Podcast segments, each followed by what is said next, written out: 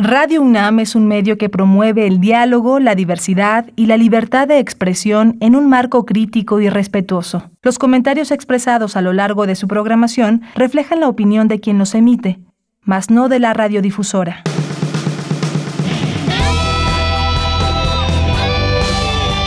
Prisma RU.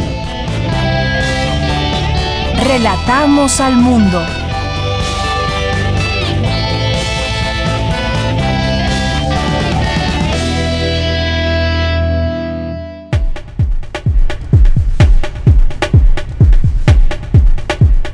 Buenas tardes, bienvenidos a este espacio de Prisma RU a través de la programación de Radio UNAM. Es la una de la tarde con cuatro minutos. Iniciamos este espacio con su compañía. Muchas gracias. Iniciamos con eh, pues lo que vamos a tener hoy en este jueves en la información.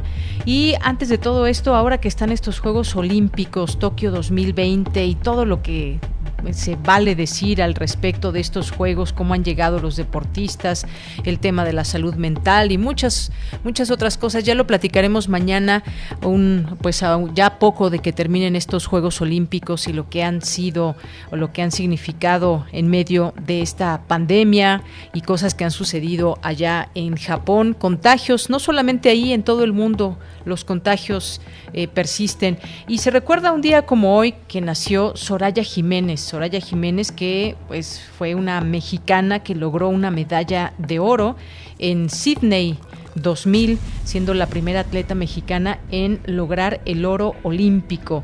Eh, ella murió a los 35, 36 años de edad, un paro cardíaco, y pues fue este logro tan importante que trajo para México, su historia y su preparación, que recordamos, por supuesto, con, con los años, el primer oro femenil, el primer oro olímpico femenil de México, y pues hoy justamente si ustedes se, se meten a Google pueden ver este doodle que se dedica a Soraya Jiménez.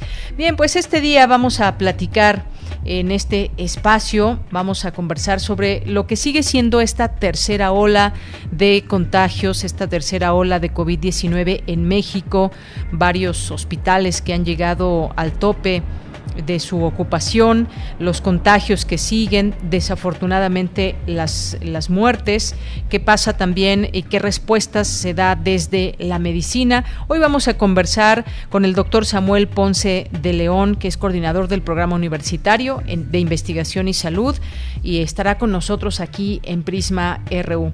Y luego vamos a platicar, por supuesto, de este, de este tema que el día de ayer provocó muchas reacciones. Cinco de los siete magistrados del Tribunal Electoral del Poder Judicial de la Federación aprobaron la destitución de su presidente José Luis Vargas Valdés y qué ha pasado desde ese momento hasta, hasta hoy. Vamos a platicarlo con un especialista en temas electorales que es Arturo Espinosa Silis, director general de Estrategia Electoral. Estará con nosotros platicando de este tema porque resulta que hay dos presidentes eh, y pues se alude a cuestiones que no debieron haber pasado, esa esa, hasta expresión que se utilizó de golpe de Estado que se dio eh, a este eh, presidente del tribunal. Vamos a platicar sobre este tema y pues el análisis sobre todo, qué es lo que ha pasado, qué es lo que antecede a esta situación y por qué se llegó hasta ello, hasta esta destitución.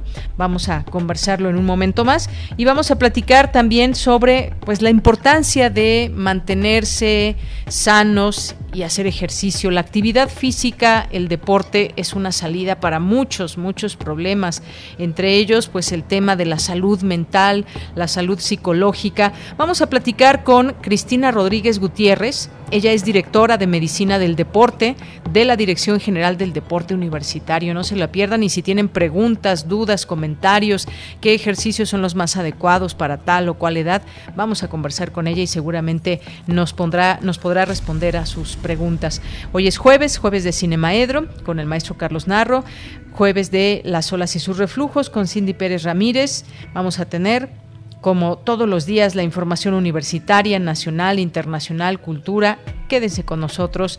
Recuerden también nuestras redes sociales, arroba PrismaRU, Twitter, y en Facebook nos encuentran como Prisma RU. Y a nombre de todo el equipo, soy de Yanira Morán, gracias por estar con nosotros. Saludos allá en cabina, Arturo González en los controles técnicos y a Daniel Olivares en la producción. Desde aquí, relatamos al mundo. Relatamos al mundo. Relatamos al mundo. Y en este jueves, jueves 5 de agosto, en la información universitaria, reafirman Alianza, la UNAM y la Universidad de Illinois. Acordaron renovar un convenio general de colaboración para realizar investigación conjunta, intercambio de estudiantes y académicos, así como diversas actividades culturales. Los egresados de la Facultad de Ciencias Políticas y Sociales de la UNAM tienen la gran responsabilidad de buscar soluciones a momentos de crisis. La actual pandemia, uno de ellos afirma, eh, la actual pandemia es uno de ellos, afirma la directora de esta entidad universitaria, Carola García, al dar su mensaje de bienvenida a la generación 2021-2022. Necesitamos reconsiderar la historia nacional de la Cuenca de México y recuperar su complejidad y diversidad, dado que el discurso oficial no abarca al conjunto de la población, señaló Andrés Medina Hernández, investigador del Instituto de Investigaciones Antropológicas. Académicos señalan que se debe impulsar la agricultura urbana y periurbana. Entre sus beneficios está el aprovechamiento de áreas comunes, opciones saludables para el abastecimiento local y el incentivo a la economía. En la información nacional, el presidente Andrés Manuel López Obrador aseguró que hay una crisis y descomposición en el Instituto Nacional Electoral y el Tribunal Electoral del Poder Judicial de la Federación. También reveló que México será sede de las negociaciones del gobierno de Venezuela con la oposición. Escuchemos al presidente López Obrador. De ahí la necesidad de reformar tanto el INE como el Tribunal Electoral, porque sí hay una crisis en esta institución. Y también esto es una prueba de cómo nosotros no intervenimos como lo hacían los presidentes anteriores. Anteriormente el INE estaba subordinado al presidente. El tribunal dependía del presidente. El poder legislativo, el poder judicial, la fiscalía. Todavía nuestros adversarios los del bloque conservador hablan de dictadura. Bien, pues ya estaremos también puntualizando sobre este tema que tiene que ver con lo electoral. Y México y Estados Unidos acordaron reforzar el combate al lavado de dinero. El propósito es mantener la estrategia de colaboración conjunta para la prevención de las operaciones con recursos ilícitos. Y en información internacional, América Latina y el Caribe registró el nivel más bajo de inversión extranjera directa desde 2010. Un informe de la ONU revela que se encuentra en una tendencia decreciente desde 2013. Tokio registró este jueves un récord de casos de COVID-19 con más de 5.000 nuevas infecciones diarias. Hasta la fecha, Japón registra unas 15.000 muertes desde la aparición del coronavirus en su territorio.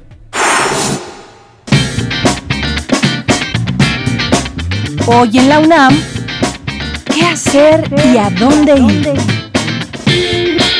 El Centro Cultural Universitario Tlatelolco presenta el programa 1610-3, exposición digital que revisa el arte asociado a la parroquia de Santiago Tlatelolco, creando un ciclo curatorial que a partir de una figuración crítica de la Plaza de las Tres Culturas, explora yuxtaposiciones históricas y artísticas acerca de Tlatelolco. Se plantea analizar diversos temas entrelazados, como el arte prehispánico, moderno y contemporáneo, que coexisten en dicha plaza. El programa 1610-3 se estrenará en las próximas semanas. Te recomendamos mantenerte al pendiente de las redes sociales del Centro Cultural Universitario Tlatelolco.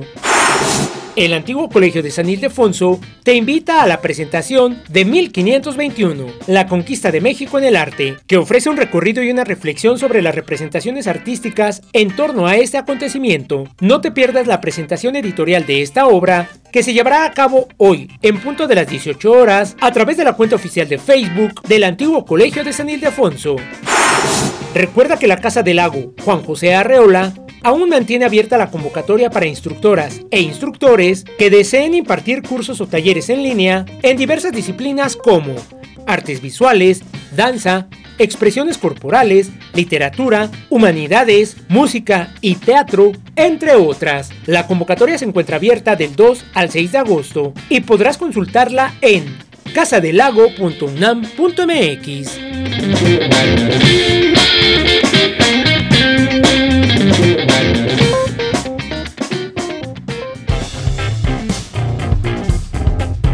Campus RU. Una de la tarde con 14 minutos entramos al campus universitario de este día. La Facultad de Ciencias Políticas y Sociales realizó de manera virtual la ceremonia de bienvenida de este ciclo escolar. Dulce García, muy buenas tardes. Adelante con esta información. Así es, Deyanira. Muy buenas tardes aquí al auditorio. Deyanira, ingresar a una licenciatura es una experiencia que impacta en la vida de quienes tienen la oportunidad de llegar a la educación superior. En México solo 21.6% de la población lo logra. Así lo destacó la doctora Carola García, directora de la Facultad de Ciencias Políticas y Sociales de la UNAM, al brindar un mensaje de bienvenida a los alumnos de la generación 2022. Dijo que esta nueva etapa en la vida de los estudiantes determinará su formación profesional y también su vida en general, pues actualmente no hay algún acontecimiento político, económico, social o cultural que no esté marcado por las ciencias sociales. Y puso como ejemplo la actual pandemia, vamos a escucharla. Ustedes como futuros profesionistas tendrán una responsabilidad muy grande, ya que nos corresponde dar respuesta a las exigencias de una sociedad compleja, sobre todo en momentos de crisis como en, en la que nos encontramos actualmente con motivo de la pandemia. Este tipo de acontecimientos son los que desafían el trabajo de las ciencias sociales y nos permiten hacer preguntas ante las diferentes formas de producción, así como de consumo que han surgido. Y bueno, Deyanira dijo que los egresados de la Facultad de Ciencias Políticas y Sociales tendrán la responsabilidad de analizar las formas de interacción social, la creación de identidades, así como las relaciones entre gobiernos y ciudadanos, la doctora Carola García dijo que en momentos de crisis como el de la actual pandemia, la antropología, la ciencia política y administración pública, las ciencias de la comunicación, las relaciones internacionales y la sociología, es decir, todas las disciplinas que conforman esta facultad, adquieren una mayor importancia. Escuchemos nuevamente. Esta compleja coyuntura generada por la pandemia nos impone desafíos como país y como institución universitaria. Ha impactado a nuestra sociedad y a las formas que conocíamos de asistir a clases y aprender. Nuestra vida se ha visto modificada en los últimos meses. Consecuencia de ello es que esa bienvenida no la estemos haciendo de manera presencial. Si estamos hablando de aprendizajes, nos, nos ha quedado muy claro que podemos aprovechar la tecnología para construir espacios educativos de calidad, donde se privilegie la convivencia, la equidad, el respeto y la tolerancia. Deyanira, la directora de la Facultad de Ciencias Políticas y Sociales, recordó a los estudiantes que las condiciones de virtualidad en las que se desarrollará este semestre responden a la incertidumbre que aún hay respecto de la pandemia. Pero recordó también a los estudiantes que con sus 70 años, la Facultad de Ciencias Políticas y Sociales se ha consolidado como uno de los principales núcleos de reflexión social, política y cultural del país. Es la información. Muchas gracias, Dulce, y efectivamente todo esto que menciona la directora importante porque pues hay que recordar y seguramente tú lo, lo recuerdas nuestro primer día de clases, nuestra bienvenida en la facultad, tú en la Facultad de Filosofía, yo precisamente en la Facultad de Ciencias Políticas y Sociales. La verdad es que eh, esta etapa debe ser muy difícil para los estudiantes porque parte de la emoción de iniciar un ciclo, de iniciar una, una carrera, pues era conocer el aula, conocer a los compañeros, reconocerse. Yo sé que la tecnología nos ha acercado, pero definitivamente no es, no es lo mismo y, hay una realidad también que está marcando a estas generaciones que deciden seguir sus estudios de manera virtual. Hay quien se ha dado de baja también para esperar un poco y volver a las aulas, pero es algo que todavía no está definido cuándo podrá ser una realidad. Pues gracias, Dulce. Gracias a ti, Deyanira. Muy buenas tardes. Muy buenas tardes. Pues sí, eh, bienvenidos a todas las nuevas generaciones en las distintas, las distintas facultades, en los distintos eh, sitios y campus de, la UNAM, donde pues están iniciando esta, este momento tan importante en su vida, donde pues están, eh, estarán en esta plena formación profesional y que es una manera distinta a la que se estaba acostumbrado y esta realidad que a veces no deja de afectar, hay que decirlo de esta manera, la virtualidad nos mantiene, nos mantiene unidos, mantiene unido a un estudiantado sin embargo, pues no, no es lo mismo. No es lo mismo cuando hay que leer un libro y hay que acudir a la, a la biblioteca, hay que acudir a, a, la hemeroteca, hay que estar en el centro de idiomas y más. En fin, estaremos, eh, por supuesto, dando seguimiento puntual y yo creo que ya muchos con estas ganas de regresar. Vámonos ahora con mi compañera Virginia Sánchez. Reflexionan sobre los alcances y repercusiones de los pueblos originarios y afrodescendientes en nuestro país. Vicky, ya estás en la línea. Muy buenas tardes. Adelante. Hola, ¿qué tal, Deyanira? Buenas tardes a ti y al auditorio de Prisma RU. Necesitamos reconsiderar la historia nacional de la Cuenca de México y recuperar su complejidad, su diversidad y poner en su lugar el discurso oficial, el cual no abarca al conjunto de la población. De tal manera que la reflexión sobre los acontecimientos de 1521 y 1821 desde la perspectiva de los pueblos originarios adquiere otro sentido de mayor profundidad. Se recupera una historia milenaria y una dinámica social y cultural extraordinaria que está más allá de las celebraciones que actualmente se hacen. Así lo señaló Andrés Medina Hernández, investigador del Instituto de Investigaciones Antropológicas de la UNAM, durante la primera mesa del coloquio Centenarios Reflexiones desde, los pueblos originarios y afrodescendientes de México, organizado por el Seminario Permanente de Etnografía de la Cuenca de México y por el Programa Universitario de Estudios de la Diversidad Cultural y la Interculturalidad. Escuchemos a Andrés Medina. México fue fundada en 1325 y como ya no había espacio en la ribera del lago, se asentó en un islote. Pero ya para entonces existían las ciudades tepanecas, Azcapotzalco, Coyohuacán, Atlacuihuayan, Cuautitlán, Xaltocan, Zumpango, las ciudades toltecas, Culhuacán, Iztapalapa, las ciudades lacustres, Chalco, Xochimilco, Huitláhuac, Mixquic. Es decir, es la última ciudad de un una tradición milenaria que está asentada en el lago. Y la historia, por lo tanto, es la historia de ese conjunto. Lo que resulta ahora notable e importante es que todas estas grandes ciudades forman parte de esta Ciudad de México. Y por lo tanto, la historia de la Ciudad de México es la historia de este conjunto de ciudadanos que nos remiten al pasado, que nos remiten a la época más remota, desde Cuicuilco, podemos decir, hasta nuestros días. Por su parte, el profesor de Lengua y Cultura náhuatl y doctorante en la UNAM, Baruch Martínez Díaz, señaló la importancia de la ininterrumpida tradición intelectual indígena como la de Faustino Chimalpopoca Galicia para proteger el territorio, para que se aplicara la ley desde la óptica de los pueblos expresados en todos los actos de resistencia, desde los hechos prehispánicos y los coloniales, los cuales dijo no se ha estudiado mucho.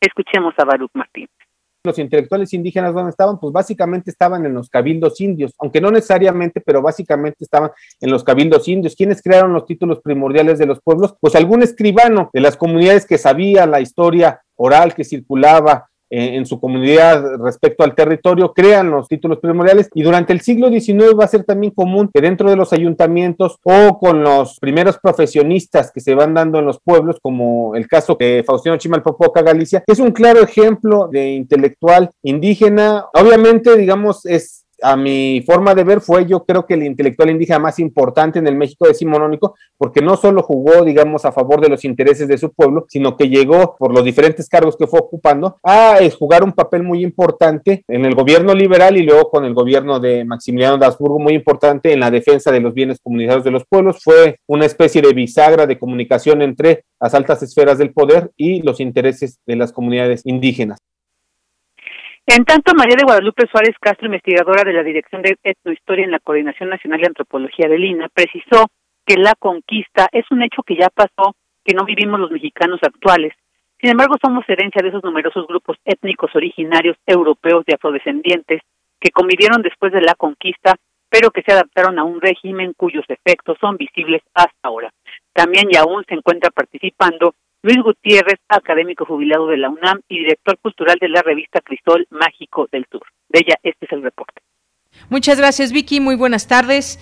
Nos vamos ahora, nos vamos, gracias, Vicky. Nos vamos ahora con Cristina Godínez. Juristas participan en el seminario Uso de la Nube. ¿Están seguros mis datos? Cuéntanos, Cristina. Buenas tardes. Buenas tardes, Deyanira. Un saludo para ti y para el auditorio de Prisma RU. La pandemia por la COVID-19 impulsó el crecimiento exponencial de los servicios de cómputo en la nube y también puso de relieve la preocupación de plantear bajo qué perspectiva se garantizará la conexión de los ciudadanos respetando su dignidad y privacidad al participar en el seminario Uso de la Nube. ¿Están seguros mis datos?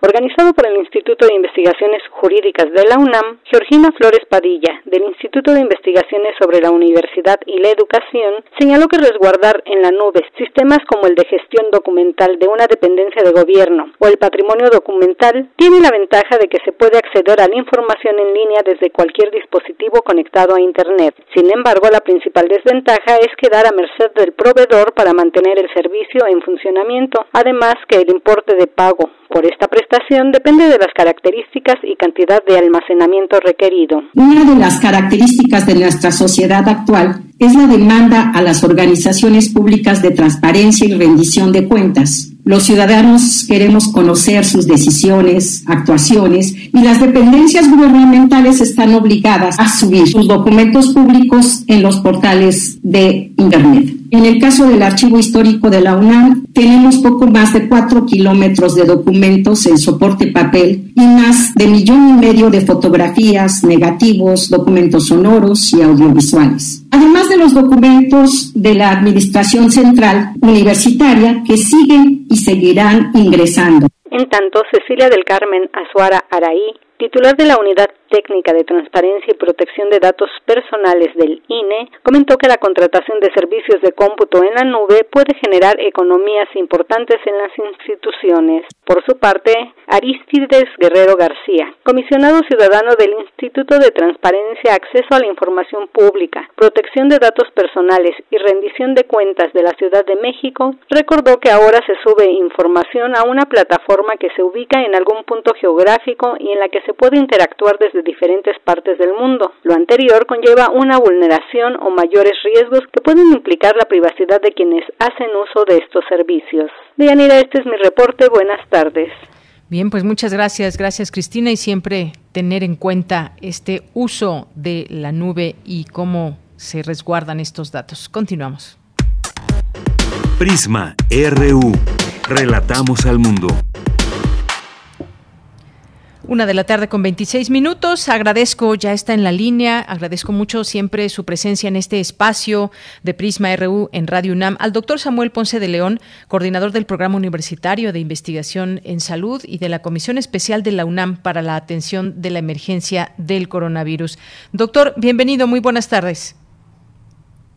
Doctor, ¿me escucha? Bueno, ahí eh, hay algún problemita que no nos puede escuchar o no escuchamos nosotros al doctor Samuel Ponce de León. Y por lo pronto pues voy a ir enmarcando este tema que queremos platicar con él porque estamos en esta plena tercera ola o en la plenitud de esta tercera ola de, eh, de COVID-19 en México, ya con esta variante Delta presente en los contagios en las personas que han llegado a hospitales. Importante decir que un, eh, un porcentaje muy alto de las personas que están hoy en los hospitales y que desafortunadamente muchos siguen perdiendo la vida, no estaban vacunadas estas personas. Eh, doctor, ¿ya me escucha? Bueno, ahí no podemos escuchar. Bueno, yo al menos no puedo escuchar al doctor. Doctor, ¿me escucha? Hola, ¿qué tal? ¿Cómo está, Yanira? Muy buenas tardes, doctor. Pues decía, estaba enmarcando este tema de COVID-19 en esta tercera ola y que está enmarcada con el incremento de casos, incremento de hospitalizaciones, es digamos la expresión cotidiana de este de esta presencia del, del virus, se extiende la transmisión y con ello la atención hospitalaria que empieza a sentir esta esta presión, algunos hospitales ya al tope. Eh, ¿Cómo estamos enfrentando esta tercera, esta tercera ola de manera adecuada? Hemos aprendido mucho en el camino, nos hemos confiado. ¿Qué está pasando en este momento, doctor, desde su punto de vista? Bueno, buenas tardes, mucho gusto. Realmente lo que está pasando es, eh, desde mi perspectiva irremediable, en virtud de que el número de personas susceptibles es todavía muy alto y el virus mantiene su transmisión eh, de la mejor manera posible que puede lograr. Eh, y se conjugan varios factores. Uno, ciertamente el incremento en actividades sociales, algún descuido en prácticas preventivas y un incremento para por lo menos algunas regiones y en algunas infecciones en las capacidades del virus eh, respecto a su eh, posibilidad de contagio, a su eficacia para ser transmitido y me estoy refiriendo a la variante Delta que se ha extendido uh, ya en diversas regiones del país, sigue creciendo, como está ocurriendo en prácticamente todo el mundo. Entonces, lo que estamos viendo es una situación irremediable, que tiene que ser contenida con las medidas que ya conocemos. La higiene, la distancia, los cubrebocas, evitar aglomeraciones eh, y desde luego ir manteniendo un alto nivel de vacunación que nos gustaría que fuera desde luego mucho más rápido, pero también depende de la disponibilidad de las vacunas. Entonces, ese es el escenario en donde sí también destaca que hay una menor eh, mortalidad, los cuadros al ocurrir más frecuentemente en grupos de población más jóvenes tienen menos eh, riesgo de tener complicaciones graves, por más que efectivamente ya están saturando los servicios hospitalarios, sin embargo la mortalidad es menor a la que hemos observado en otros eh, pues momentos graves de la epidemia. Así es, doctor. Y es que ya son 18 meses desde que inició esta pandemia en nuestro país. Aún estamos y en este momento, en esta tercera ola, con una cierta incertidumbre a pesar de pues todas las estrategias que se han llevado a cabo. Y, tenemos una gran ventaja que es eh, pues que ya me parece que hemos aprendido algo en el camino, cómo protegernos, cómo evitar contagios. Sin embargo, estos no se detienen y esta ola interesante que está pasando pasando la tercera o la cuarta en otros países. Hoy vemos también un récord de contagios allá en Japón, donde se están llevando a cabo los Juegos Olímpicos y en el mundo en general esta variante Delta parece ser que es la que pues ha surgido y que ha tenido, eh, pues ha llevado a los países a estas terceras y, cuarta ola. ¿Qué pasa del lado del, ser humano, doctor? ¿Tendrá que generar en algún momento defensas por sí solo? Eh, ¿Habrá cambios en el sistema inmunológico? ¿Hacia dónde vamos en esta, en esta parte, doctor? Pues esto es una historia que vamos a tener que recorrer obligadamente en convivencia con este virus, con el SARS-CoV-2. Eh, eh, tenemos eh, a nivel mundial casi 8 mil millones de habitantes y tendrán que infectarse, pues la gran mayoría de ellos, infectarse o ser vacunados para poder interrumpir la transmisión. Eh, con la afinada capacidad de, de contagio, eh, vamos más allá del 70% de la población con inmunidad para tener una posibilidad de, de detener el movimiento del virus. El reto y la situación es que no teníamos ninguna defensa contra el virus eh, cuando apareció en Wuhan hace más de 18 meses y a lo largo del tiempo pues ha habido grandes sectores de la población mundial que se han infectado y otros que se han vacunado. Se han aplicado más de 4 mil millones de dosis de vacunas. Eh, sin embargo, todo esto no es suficiente para contener la transmisión del virus, porque en esencia, que no tengamos defensas es la posibilidad de que el virus se transmita como se está transmitiendo. Entonces, mientras eso no se resuelva, vamos a tener la cuarta ola, la quinta ola, y desde luego se irá acotando esto, iremos teniendo cada vez mejor experiencia, como ya se tenía. Desarrollamos las intervenciones preventivas con bastante ya certeza y, y conocimiento de que son efectivas y son necesarias desarrollamos un grupo de vacunas extraordinarias que se están aplicando a lo largo del mundo, con desequilibrios, pero se están aplicando rápidamente. Y en pocos meses vamos a contar también con medicamentos antivirales. Y todo esto va a contribuir a tener un mejor escenario para confrontar el problema. Pero el tema de fondo sigue estando ahí. La gran mayoría de la población en el mundo y en nuestro país tendríamos, podemos hacer algunos cálculos, pero muchos decenas millones de, millones de habitantes no están inmunizados y tendrán que infectarse o vacunarse para detener la transmisión del virus y contener la aparición de epidemias. Así es, y olas quizás que, como usted dice, cuarta, quinta ola o más, pero menos virulentas quizás, ¿no, doctor? Pues eh, yo diría que la virulencia, eh, la virulencia tiene una definición bastante específica en términos de la capacidad de producir enfermedad por, por el virus.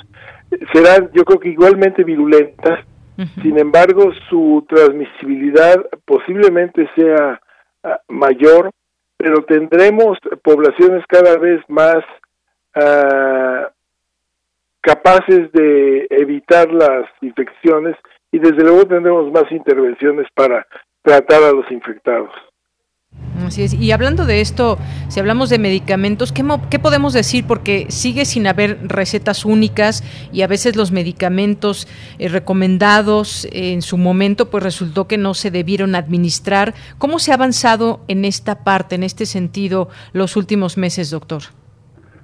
Bueno, recientemente salió una guía muy útil por parte de la Secretaría de Salud eh, de tratamientos de eh, COVID recomendados. Desde luego eh, es un temario que tenemos que seguir escribiendo y no hay hasta ahora ningún medicamento que sea extraordinariamente efectivo, como lo pueden ser los antibióticos para algunas infecciones bacterianas, como lo pueden ser los antivirales para influenza, eh, pero en pocos meses seguramente vamos a tener la posibilidad ya de disponer medicamentos que tengan eficacia. Y entonces vamos a sumar estrategias de prevención en salud pública y además eh, vacunas y además tratamientos. Y estaremos en mejores condiciones seguramente para fines de este año para seguir contendiendo con los incrementos. Sí, y además se nos van juntando algunos escenarios porque eh, posiblemente se regrese a clases en muchas escuelas, en algunos estados, no es algo generalizado, bajo un escenario donde muchos niños, eh, bueno, los niños no estarán vacunados. En agosto todavía no se prevé alguna vacuna para que ya comience la vacunación entre niños o personas menores a 18 años. Esto ha ido por etapas y eso también es algo que tendremos que ir enfrentando este tema de el poder asistir a clases, por ejemplo, que es algo que también ya redunda o tiene que ver con la salud eh, psicológica, la salud mental de los estudiantes. Sí, el tema es de la mayor importancia. El efecto de la epidemia no es únicamente en, en, la salud propiamente, sino en todos los ámbitos, social, psicológico, eh, educativo, de manera muy significativa es fundamental regresar a las actividades y por eso es fundamental sí contemplar un programa de vacunación cada vez más rápido en la medida de lo posible y cada vez más amplio en la medida de incluir a todas las poblaciones, incluyendo a los niños. Ya se están realizando los estudios necesarios para garantizar la seguridad de la vacuna en estas poblaciones y, y que tener que vacunar a los niños más allá de otras consideraciones de tipo económico político sí va a ser necesario vacunarlos.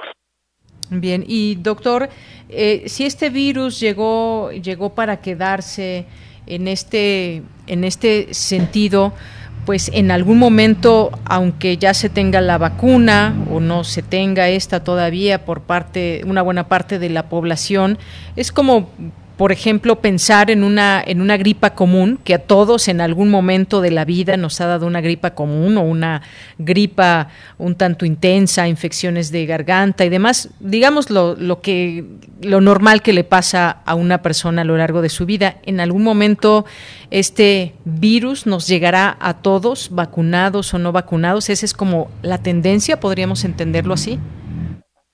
Exactamente, esa es la tendencia Así es como vamos a desarrollar nuestra eh, actividad a partir de ahora en un riesgo permanente de infectarnos. Eh, la infección será mínimamente sintomática o asintomática y con muy pocas repercusiones si tenemos ya experiencia inmunológica por infecciones previas o por la vacunación pero el virus va a permanecer en circulación durante muchos años a partir de ahora, como con los virus de influenza y como ocurre con otros eh, virus también respiratorios. Esto va a estar circulando alrededor del planeta y establecerá seguramente alguna ah, periodicidad en función de quizás algunos factores del clima, pero vamos a contender con esto de aquí en adelante. Así es, de aquí en adelante. Y hablando de, porcentajes, eh, doctor, de cómo va esta vacunación en el mundo, eh, pues es importante también mencionarlo porque qué porcentaje de la población ya se vacunó y si esa será nuestra eh, posibilidad de ganarle al, virus, digamos, que haya esta inmunidad eh, en un gran porcentaje en el mundo y, la posibilidad de que además de esta variante Delta, que ya sabemos que está haciendo estragos en, los países, si puedan llegar otras variantes que nos llegan, nos lleven a escenarios como este que estamos viviendo, esto también puede, puede ser que existan otras variantes que así como pues se va mutando, eh, que se llegue a otras variantes más eh, peligrosas. Claro, eh, hay una tendencia en general a que conforme eh, los virus aumentan algunas capacidades de su transmisión, eh, tienen limitaciones también en su virulencia, en su capacidad de producir enfermedad grave, aunque es realmente poco conocido esto, particularmente además en este virus de SARS-CoV-2. el tema es que sí se va a seguir transmitiendo, vamos a tener nuevas variantes, indudablemente. Eh, es una consecuencia eh, irremediable de la continuada transmisión.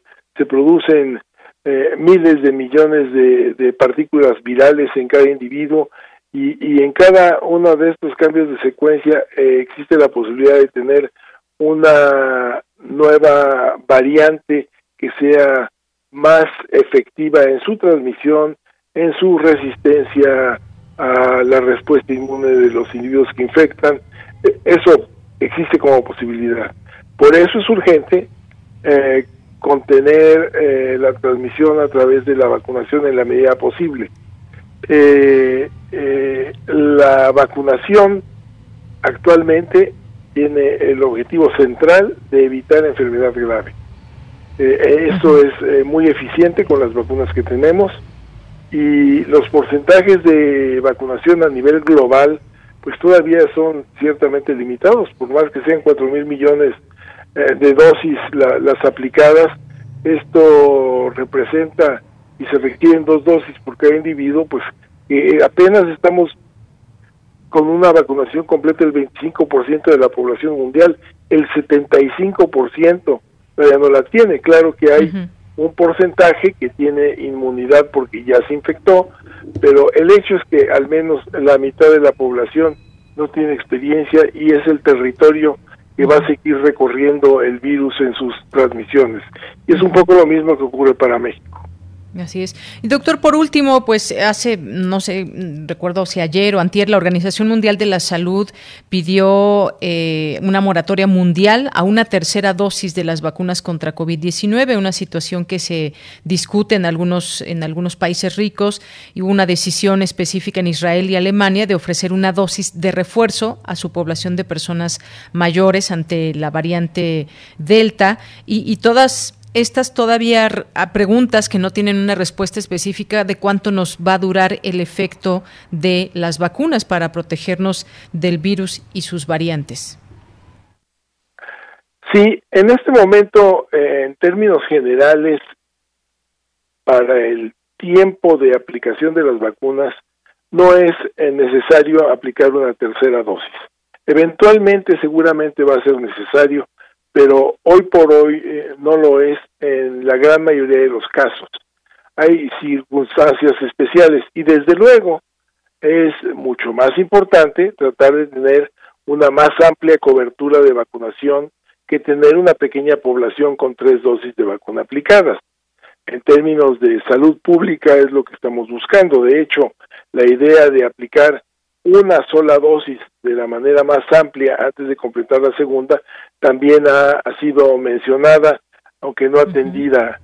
Eh, entonces, eh, eh, el llamado de la Organización Mundial de la Salud ciertamente es este pues de atender.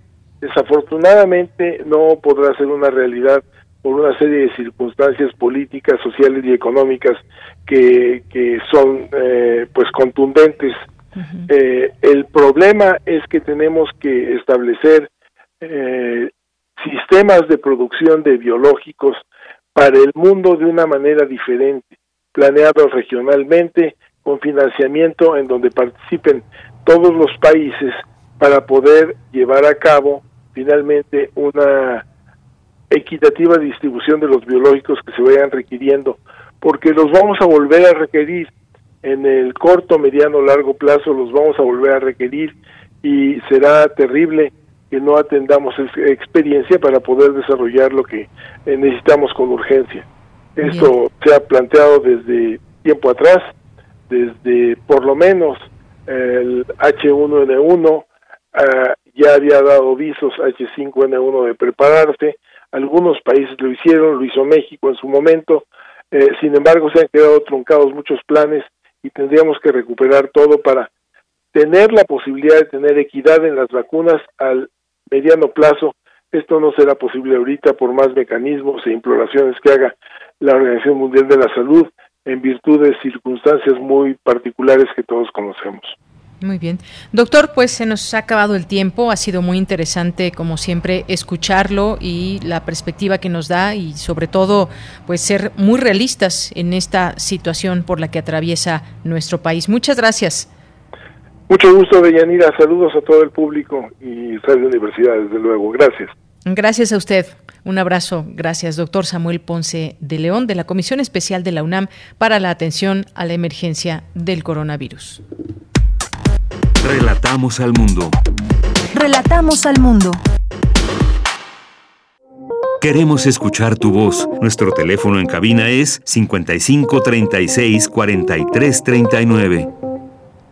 Bien, pasemos a este siguiente tema que queremos platicar con todos ustedes y que es algo que sorprendió el día de ayer. Cinco de los siete magistrados del Tribunal Electoral del Poder Judicial de la Federación aprobaron el día de ayer la destitución de su presidente, José Luis Vargas Valdés, por incumplimiento de sus obligaciones constitucionales, dijeron, tanto legales y reglamentarias, y en su lugar fue designado Reyes Rodríguez Mondragón.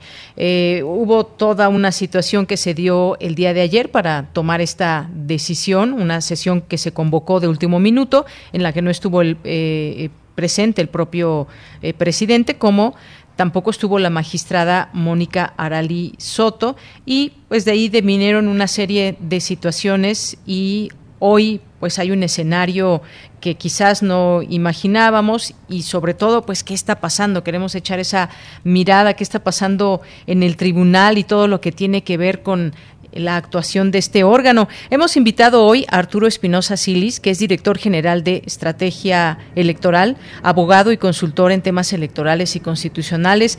Arturo, abogado, muy buenas tardes, bienvenido. ¿Qué tal? Muy buenas tardes, Deyanira. Muchas gracias por invitarme a hablar contigo el día de hoy. Gracias Arturo por aceptar esta, esta llamada. Pues desde tu punto de vista, ¿esto qué significa?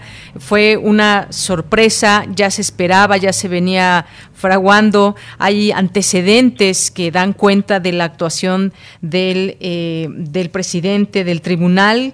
Cuéntanos cuál es tu punto de vista, tu análisis sobre este tema.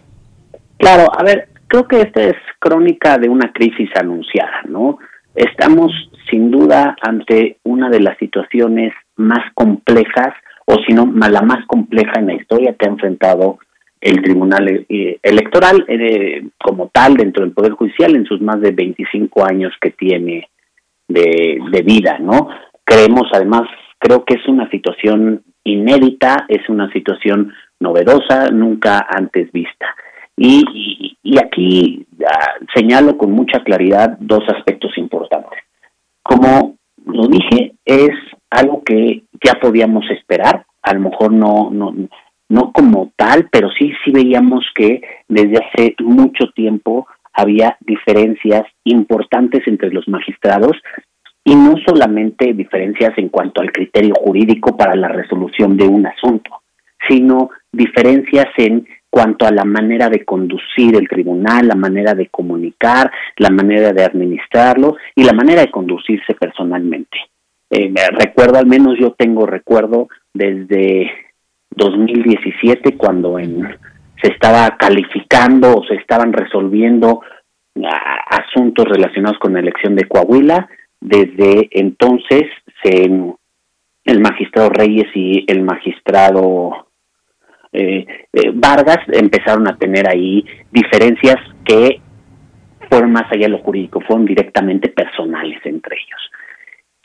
Y también por el otro lado, creo que no podríamos decir que han sido ocasionadas por una sola persona. Yo creo que todos han participado en esto. El tribunal, en lo que va de la actual integración, ha tenido al menos cuatro presidentes, ¿no? inició siendo presidenta la magistrada Janino Talora, fue, renunció al cargo después de la polémica elección de Puebla y su calificación, tomó el cargo el, el magistrado Felipe Fuentes, mm, concluyó el mandato, eligieron la mayoría, una mayoría de magistrados a el magistrado José Luis Vargas como presidente y el día de ayer una mayoría de magistrados lo destituyen y eligen al magistrado Reyes Rodríguez como presidente. Entonces, digamos, en esta situación compleja, me parece que todos están involucrados, no podemos decir que hay uno solo que lo haya ocasionado o un grupo que lo haya ocasionado, creo que es, es algo en lo que están, son responsables los siete magistrados y magistradas. Así es. Eh, sí, adelante. La situación es compleja porque me parece que es una cuestión de gobierno interno del tribunal. El magistrado presidente del tribunal es electo por sus pares. Si bien entre la Suprema Corte y el Senado de la República designan a los magistrados, designan a siete magistrados y entre ellos eligen a quién es el presidente. Esto es importante porque marca una diferencia clara con lo que ocurre en otros órganos. Por ejemplo, en el INE, la Cámara de Diputados designa a siete consejeros o consejeras electorales y a un consejero o consejera presidente. Es decir, en ese caso, en el caso del INE, desde el órgano que designa sí señala quién va a ocupar la presidencia. En el caso del Tribunal Electoral, quien designa a los magistrados y magistradas no señala quién va a ocupar la presidencia. La presidencia sí tienen que poner de acuerdo entre ellos y definirla. Entonces, por eso es, esto es parte de las características de la autonomía que tiene el tribunal como órgano constitucional y máxima autoridad jurisdiccional en materia electoral.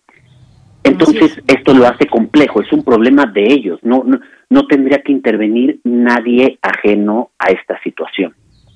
Sí, eso tiene que quedar muy claro porque, y de alguna manera, pues sí fue un tanto escandaloso el saber esta destitución. Normalmente, pues se tendría que hacer de, otra forma, entenderíamos, pero ya había estos antecedentes y sobre todo hacia afuera también eh, la gente, la sociedad, cómo lo va entendiendo. Es un tribunal donde se definen, es, es un órgano eh, que está, es especializado, que se encarga de resolver estos eh, problemas, controversias en materia electoral y protege los derechos eh, derechos políticos electorales de los ciudadanos. Y esto digamos que quedó o queda debilitado ante ante la opinión pública de alguna manera. Ahora pues se leen varias notas. Dos presidentes tiene dos presidentes hoy el tribunal que reclaman la legitimidad de su nombramiento José Luis Vargas Valdés y Reyes Ramírez Mondragón. ¿Es válida o no esta decisión que se tomó el día de ayer? Eh, ¿Ya termina hasta aquí este episodio o seguirá esto? Y sobre todo lo digo, si es un escándalo en el sentido de que pues quisiéramos desde afuera saber que hay un entendimiento, saber que puede haber situaciones álgidas de definir. Estuvieron en sus manos varias cosas en el proceso electoral pasado que definir y vemos ahí también distintas posturas desde dentro. Quizás sea parte de la diversidad, la democracia y demás, pero a final de cuentas es un, un tribunal que está, digamos, lanzando un mensaje extraño hacia afuera. ¿No, no, ¿No te parece, Arturo? A ver, creo que sin duda, por una parte, cuál es la situación correcta es difícil. Hoy en día hay dos presidentes, digámoslo así. La ley establece que los magistrados pueden elegir a la presidencia en dos supuestos. El primero es cuando concluye el cargo del magistrado que hayan electo como presidente, lo cual no estamos en ese supuesto porque este, la presidencia de José Luis Vargas debería de concluir hasta 2024, en los hechos concluye en 2023, que es cuando concluye el periodo del cargo de José Luis Vargas como magistrado electoral. Por otro lado, la presidencia también la pueden elegir cuando renuncia el presidente y justo aquí en este caso José Luis Vargas no ha renunciado. Entonces, desde ese punto no parece que no había sustento para hacer un cambio en la presidencia. Pero por el otro lado, como lo señalé, la presidencia del órgano necesita de una mayoría de magistrados que la respalden, porque así se elige. Y en este caso, me parece que el magistrado Vargas perdió esa mayoría. La tuvo, sí, pero ahorita perdió esa mayoría y justamente hay una mayoría de magistrados y magistradas que piden que deje el cargo y que se elija una nueva presidencia. Entonces, me parece que es una situación que justamente requiere que entre ellos mismos se encuentren una solución, lo cual se ve complejo porque por lo que se, por lo que entendemos y vemos, las vías de diálogo se han agotado y justamente no hay diálogo entre estos dos grupos de magistrados y magistradas al interior del tribunal. El contexto además me parece que es muy desafortunado porque estamos en una etapa, las elecciones de 2021 no han terminado y justamente estamos en la etapa de resolución de las impugnaciones de impugnaciones y calificación de las elecciones. Digamos, la etapa en la que el tribunal es el protagonista y tiene el control de la elección. Ahorita el tribunal está tiene en sus manos y está recibiendo cientos, probablemente miles de impugnaciones que deberá de resolver en los, los próximos días para dar certeza sobre los resultados de la elección, sobre ganadores, sobre la validez de las mismas. Y que esta crisis, esta situación llegue en este momento, me parece que es muy desafortunado y me parece que desequilibra gravemente no solo el sistema electoral, sino la democracia mexicana.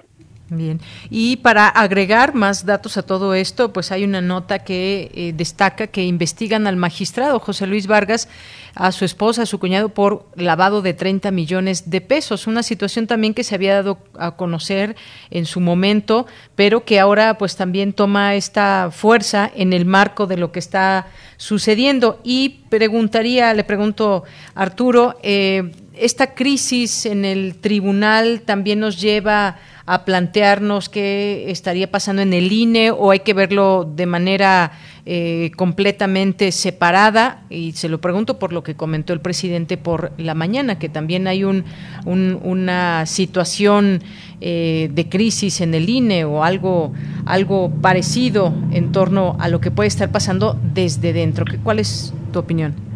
A ver, yo creo que son situaciones diferentes. Sin duda, las dos instituciones eh, digamos, no están pasando por los momentos más sencillos. Ha, sido una elección compleja, muy grande, eh, el país está muy polarizado, eh, creo que es una situación difícil. Me parece que más bien la situación en el INE son ataques que vienen desde fuera, una búsqueda por desestabilizar a la institución eh, y, que son injustificados, la verdad, ¿no? Hablan de eh, un fracaso en la, que el INE no hizo todo lo que se podía en la consulta popular. Yo no coincido con eso, creo que el INE hizo todo lo que estaba a su alcance. Es un ejercicio inédito para el cual no hubo presupuesto adicional, en el cual mm, mm, gran parte de la ciudadanía no estaba de acuerdo con que se llevara a cabo siquiera eh, los resultados de la participación ciudadana, creo que lo hacen muy evidente y desde fuera se busca desestabilizar y se busca este, atacar al INE. En el caso del tribunal, no es una situación que se haya generado externamente, digamos, no estamos inmersos en la polémica sobre la validez o no de una elección o de varias elecciones y que desde afuera se esté atacando y se esté buscando desestabilizar a la institución. En el caso del tribunal es una situación que se genera desde adentro, que eh, la falta de acuerdos entre los propios magistrados, la falta, la división entre ellos, las posturas irreconciliables sobre el manejo institucional del órgano, están haciendo, están generando una situación de crisis, de inestabilidad, de eh, eh, falta de legitimación y me parece que aunque no, no son comparables, ¿no? Es, es muy distinto, creo que si algo han hecho los consejeros electorales, han mantenido unidad, han mantenido una postura institucional, desde luego tienen diferencias, desde luego al ser un órgano colegiado no, comparten todas las posturas y, difieren, pero todos actúan de manera institucional en función de, de, eh, pues de la máxima autoridad electoral del país. En el caso del tribunal se muestra una clara división y la que sale afectada es la institución. Bien, pues Arturo Espinosa Silis, muchas gracias por estar con nosotros, por ampliarnos, por analizar este tema con nosotros y comprender qué está sucediendo ahí en el tribunal. Veremos en qué termina todo esto, si lo define la Suprema Corte o qué sucede al respecto. Por lo pronto, muchísimas gracias. Muchas gracias a ti, me da mucho gusto saludarte. Igualmente, hasta luego. Gracias por aceptar esta invitación. Buenas tardes. Hasta luego. Buenas tardes. Nos vamos al corte, son las 2 de la tarde. Fue Arturo Espinosa Silis, director general de Estrategia Electoral, abogado y consultor en temas electorales y constitucionales, con este tema de lo que sucedió el día de ayer ahí en el Poder Judicial, eh, en el Tribunal del Poder Judicial Electoral del Poder Judicial de la Federación. Continuamos. Prisma RU. Relatamos al mundo. Fundación UNAM, una asociación civil que lleva 28 años apoyando a más de 700.000 estudiantes universitarios a continuar y concluir sus estudios. Hoy, tú puedes apoyarlos a cumplir sus metas. Entra en www.fundacionunam.org.mx diagonal asociate y cambia su futuro. Asociate y dona a Fundación UNAM. En el año 420 a.C., un hombre pasaba horas tratando de resolver los enigmas orgánicos del ser humano. Hoy, gracias a él, lo último sobre investigación y salud llegará a tus oídos. Hipócrates 2.0. Investigación y vanguardia en salud. Escucha esta serie coproducida por el Programa Universitario de Investigación en Salud y Radio UNAM, todos los martes a las 18 horas por el 96.1 de FM. Radio UNAM, Experiencia Sonora.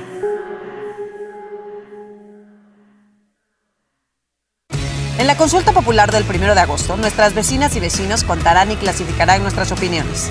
Ellas y ellos son capacitados por el INE y son parte de la cadena de confianza que da certeza a los mecanismos de participación ciudadana.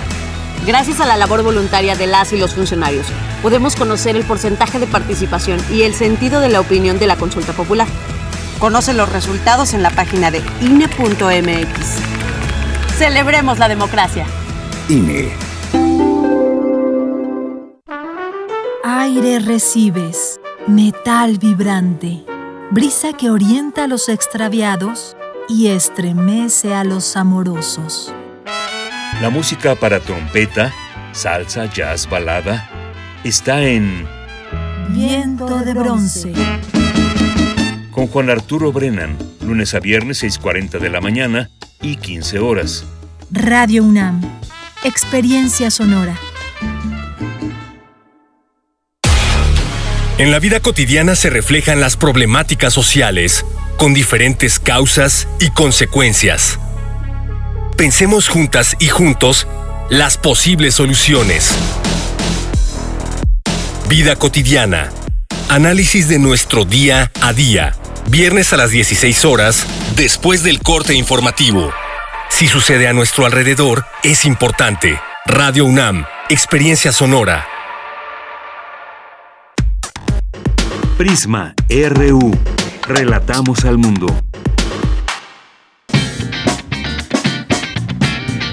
Mañana en la UNAM, ¿qué hacer y a dónde ir? ¿Sabías que el Museo Universitario Arte Contemporáneo de la UNAM es referente del arte visual en México y en el mundo, albergando la colección pública de arte contemporáneo más grande del país? El MUAC permanece cerrado como medida preventiva por la pandemia de la COVID-19. Sin embargo, podrás disfrutar de diversas muestras virtuales como la Sala 10, Imágenes y Revuelta, la Gráfica del 68, entre otras, las cuales se encuentran disponibles en el sitio oficial muac.unam.mx diagonal exposiciones. Danza UNAM ya inició con la programación especial de sus talleres libres y recreativos. Te recomendamos las clases de acondicionamiento físico impartidas por Irma Ochoa y Lisette Hernández, que se llevarán a cabo todos los martes y jueves en punto de las 9 horas a través de la cuenta oficial de Facebook de Danza UNAM y en su repetición los miércoles y viernes a las 9 horas a través del perfil de Instagram de Danza UNAM. ¿Qué retos nos trae como sociedad la era post-COVID-19? ¿Qué efectos políticos y sociales dejará la pandemia? La socióloga Liliana Hernández y la psicóloga Natalia Galán nos explican este panorama en la nueva entrega de la serie Sin Conservadores, la cual se encuentra disponible en el canal de YouTube de Cultura UNAM. Recuerda que aún nos encontramos en emergencia sanitaria por esta pandemia, por lo que debemos continuar con el uso de cubrebocas y gel antibacterial. Para Prisma RU, Daniel Olivares Aranda.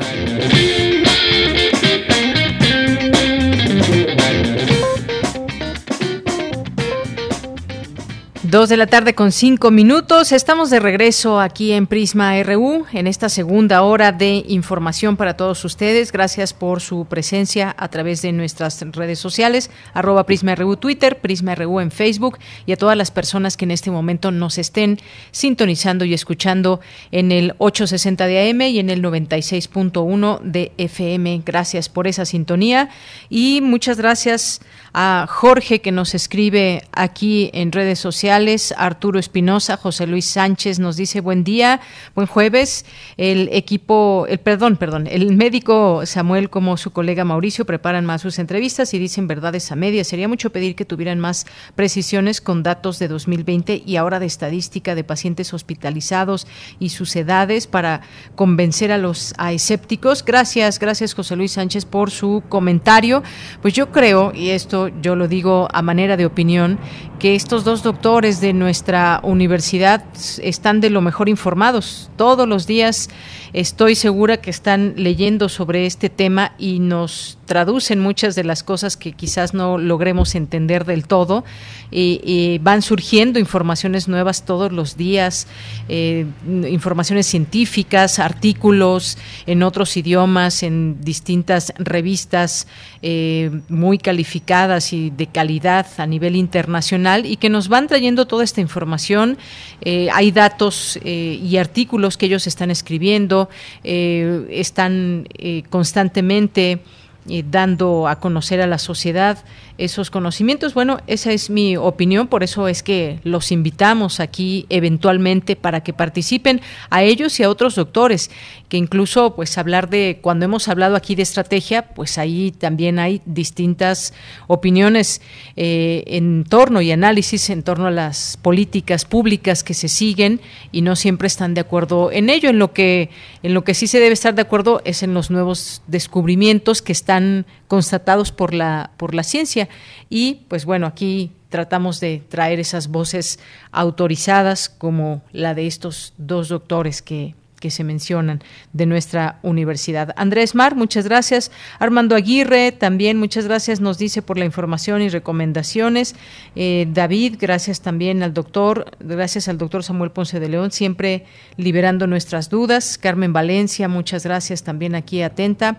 David eh, nos dice que con el canto del pajarito se escucha en la transmisión. Bueno, pues sí, se meten, se meten los ruidos de, de los pájaros y de pues de otros, de otros sonidos de la ciudad, la sonoridad de esta, de esta ciudad tan grande. Y la escuchamos también eh, muchas veces en las entrevistas a, nuestros eh, invitados, también sus ruidos de fondo.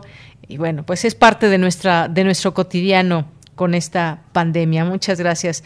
David, también muchas gracias. Eh, también a Jean-François Charrier, muchas gracias por sus eh, saludos, comentarios. Mónica Isabel Cortés, Juan Stag, muchos saludos.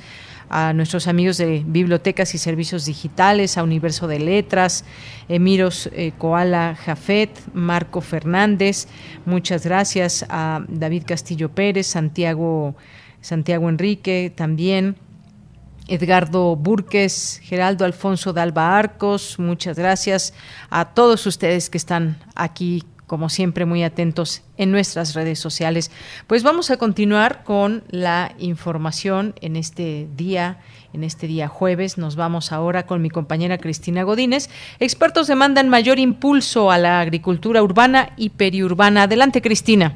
Buenas tardes, Deyanira. Un saludo para ti y para el auditorio de Prisma RU. Durante la segunda sesión del Seminario Internacional Alimentación y Sustentabilidad en las Ciudades, organizada por la Coordinación Universitaria para la Sustentabilidad, Héctor Ávila Sánchez, del Centro Regional de Investigaciones Multidisciplinarias de la UNAM, aseguró que una opción para satisfacer la demanda de alimentos es la agricultura urbana y periurbana.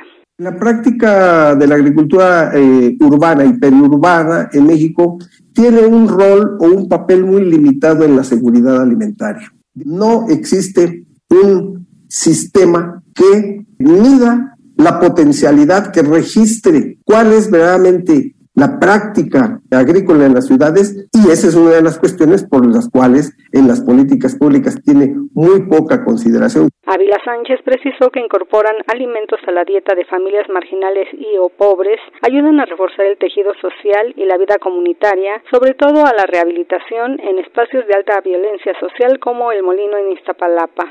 Por otra parte, al participar en la charla Los sistemas agroalimentarios localizados en la pandemia y la pospandemia, organizado por la Universidad Austral de Chile, Gerardo Torres Alcido, del Centro de Investigaciones sobre América Latina y el Caribe de la UNAM, explicó que a partir de los años 60, especialistas han advertido la necesidad de impulsar la producción de alimentos provenientes de la agricultura orgánica cuyo origen sea el ámbito familiar, indígena, campesino y afroamericano, sin el interés de exportación. Más del 90% de las variedades de cultivo eh, con la cual se alimentaba, se alimentaban la especie humana, han desaparecido en, los últimos, eh, en las últimas décadas y 690 razas de ganado se han extinguido en los últimos 100 años. Dijo que una vez superada la pandemia se debe garantizar el derecho a la alimentación adecuada y sana, donde el Estado participe de manera activa.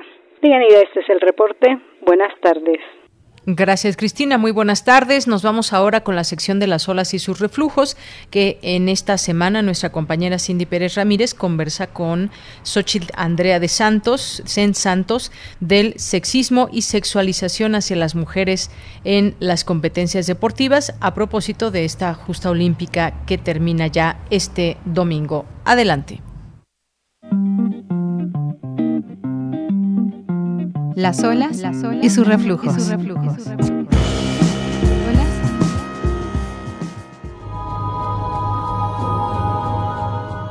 Bienvenidas y bienvenidos a Las Olas y sus reflujos. Este domingo concluyen los Juegos Olímpicos y para continuar la conversación acerca de la participación de las mujeres en el deporte, cómo se relaciona el sexismo y la sexualización con las competencias, tenemos una charla con Xochitl Andrea Sen Santos, doctorante en Ciencias Políticas con orientación en comunicación y experta en periodismo deportivo en estos Juegos Olímpicos se ha hablado mucho de la ropa, de esta sexualización, cómo participan en el deporte, pero tienen que verse de alguna forma para el disfrute, pareciera, de los otros que las ven jugar. Efectivamente, hay en especial o en particular algunas disciplinas que se prestan, digamos, para estas situaciones. Una que es eh, la que, digamos, ha causado mucho revuelo en este momento, por un lado es la gimnasia, donde de repente vemos a un equipo alemán con un leotardo completo que llega hasta los tobillos y las mangas llegan hasta los codos. En el caso poco antes de los Juegos Olímpicos, el equipo de voleibol de playa de Noruega que salió jugando con short en lugar de bikini, enmarcarlas en hay que hacerlas que se vean bonitas. Particularmente, por ejemplo, se me ocurre en el tenis, un caso ya muy sonado también hace algunos años fue cuando Serena Williams, cuando regresó de licencia de maternidad, tuvo muchos problemas de salud,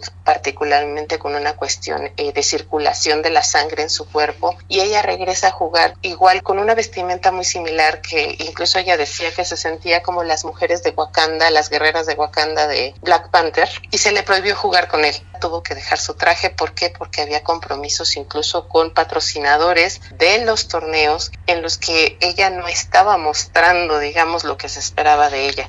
Si tú lees incluso los reglamentos de algunas ligas de voleibol de playa, se dice que tiene que ser un bikini de ciertas características que no puede rebasar ciertos tamaños, ¿no? ¿Qué pasa en los Juegos Olímpicos? En los Juegos Olímpicos no hay estas restricciones en los Juegos Olímpicos es donde podemos ver que se rompen y podemos ver a mujeres vistiendo atuendos que realmente les son cómodos, que realmente las hacen sentir cómodas, a lo mejor no solo para la práctica deportiva, sino que van relacionados con sus creencias eh, personales, creencias religiosas. Por ejemplo, recuerdo en Río de Janeiro por primera vez vimos a mujeres de voleibol de playa usando hijab. En los Juegos Olímpicos no hay estas restricciones y se les permite. Es ahí donde hemos podido ver al equipo de Brasil, al equipo de España, el equipo de Alemania, con otro tipo de trajes para jugar voleibol de playa, donde no necesariamente se ve esta idea de que ellas muestren su físico, que normalmente es atractivo para los hombres, ¿no? Entonces es interesante cómo hay mujeres que ya se están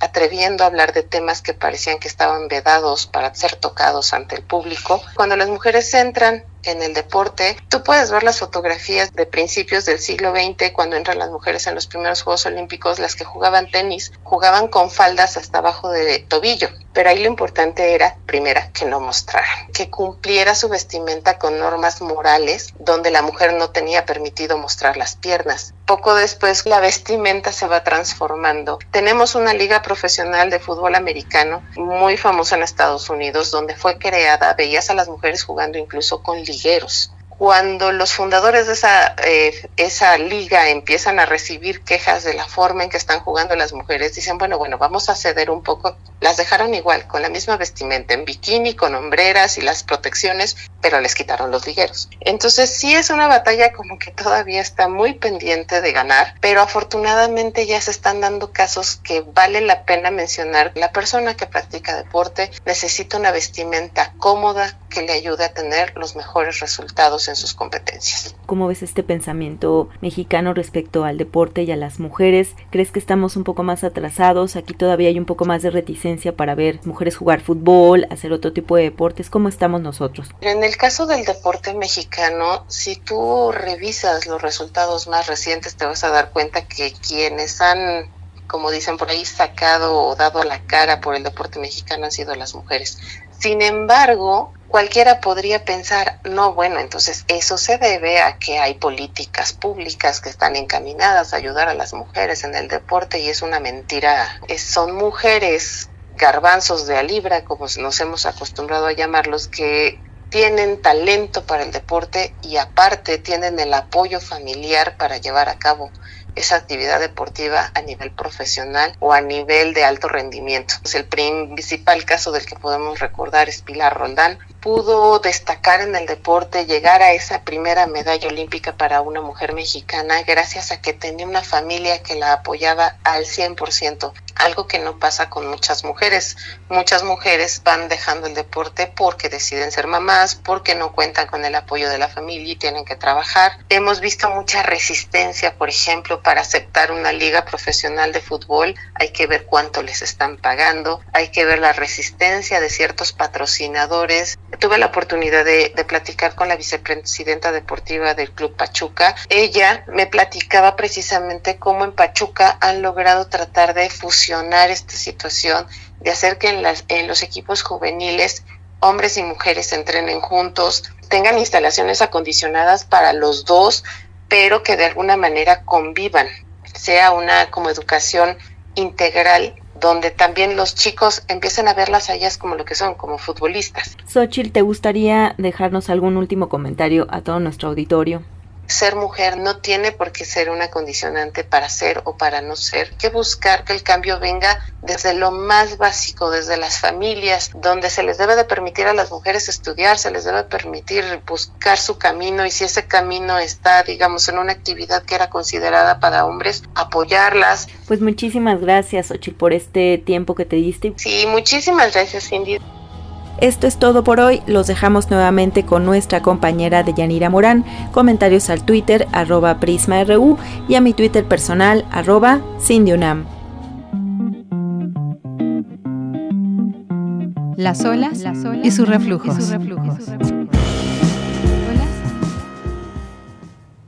Bien, pues nos vamos ahora, cuando son las 2 con 19 minutos, a la información internacional con Radio Naciones Unidas.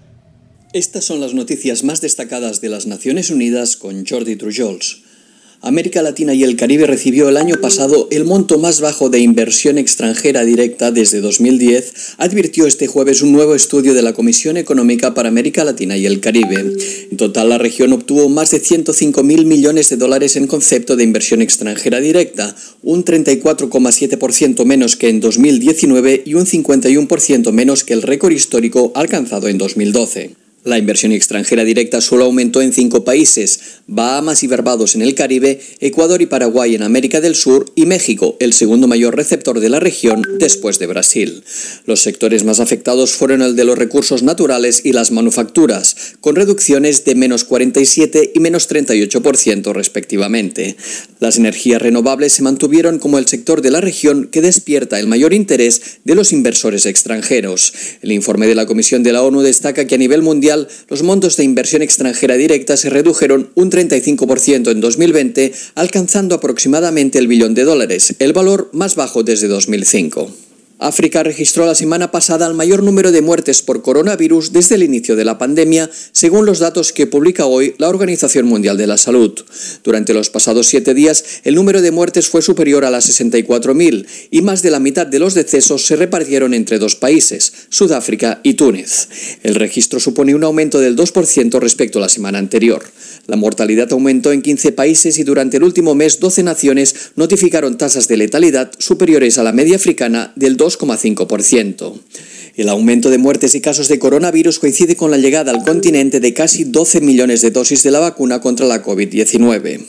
África necesita unos 183 millones más de dosis para vacunar completamente al 10% de su población a finales de septiembre y hasta 729 millones para cumplir con el objetivo de inmunizar totalmente al 30% de la población africana a final de año. La alta comisionada de la ONU para los Derechos Humanos alertó este jueves sobre la difícil situación que viven los civiles en la ciudad siria de Daraa y sus alrededores y pidió un alto el fuego inmediato.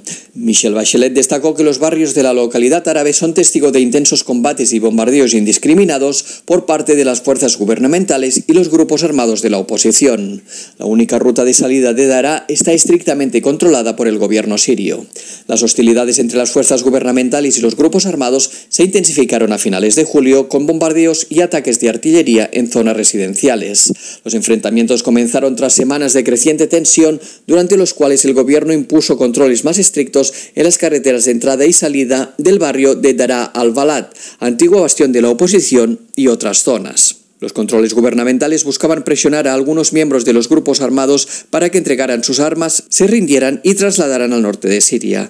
La escalada de confrontaciones ha obligado al menos a 18.000 civiles a huir de Daraa al-Balad, muchos de ellos dentro de la propia ciudad o a otras zonas cercanas. Y hasta aquí las noticias más destacadas de las Naciones Unidas. Prisma RU. Relatamos al mundo.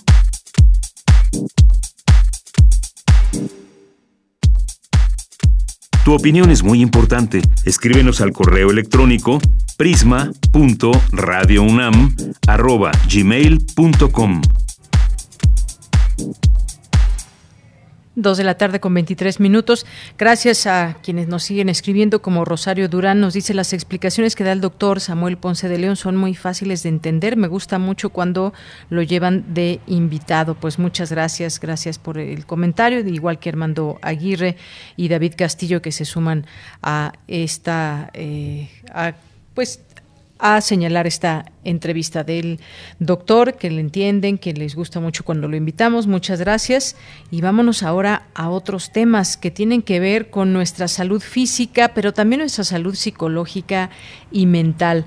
En esta, en esta pandemia, muchas personas que acudían a gimnasios, a competencias en grupo, su preparación eh, deportiva en este sentido, pues quedó un tanto limitada y posteriormente, poco a poco, se fue conociendo pues la mejor manera de poder seguir entrenando, de poder seguir haciendo ejercicio y que no sea pretexto la pandemia para no llevar a cabo un régimen adecuado de salud entre lo que está también el poder hacer algún practicar algún deporte o hacer ejercicio.